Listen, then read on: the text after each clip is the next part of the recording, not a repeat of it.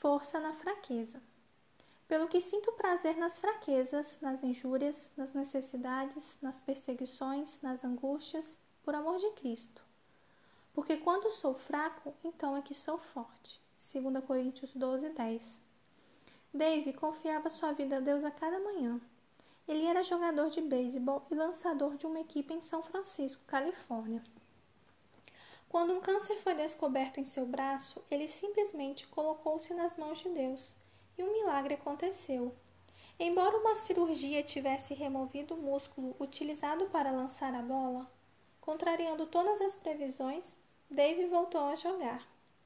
Milhares de torcedores o aplaudiram muito no dia em que ele reapareceu vencendo uma partida. Porém, uma semana depois, durante um jogo, ele quebrou o braço e caiu diante da multidão horrorizada. Enquanto era retirado de campo, Dave reafirmava sua fé em Deus e a manteve durante longos meses de incerteza.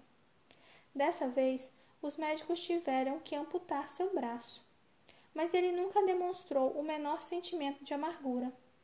Jornalistas de todo o país exaltavam a fé desse bom cristão. Acredito que foi preciso mais fé para Dave aceitar a situação de deficiência do que para pedir o milagre da cura.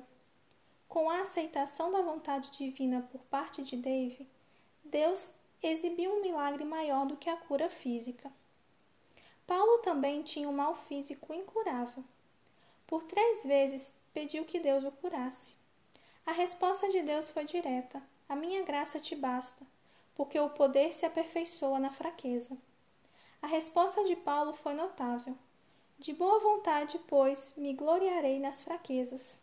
Sinto prazer nas angústias, por amor de Cristo. Porque quando sou fraco, então é que sou forte. 2 Coríntios 12, 9 e 10. Podemos nos tornar mais fortes espiritualmente quando chegamos a nosso ponto mais fraco. É que Deus está perto e, pela fé, estendemos nossa mão e seguramos sua mão, certos de que Ele não nos soltará.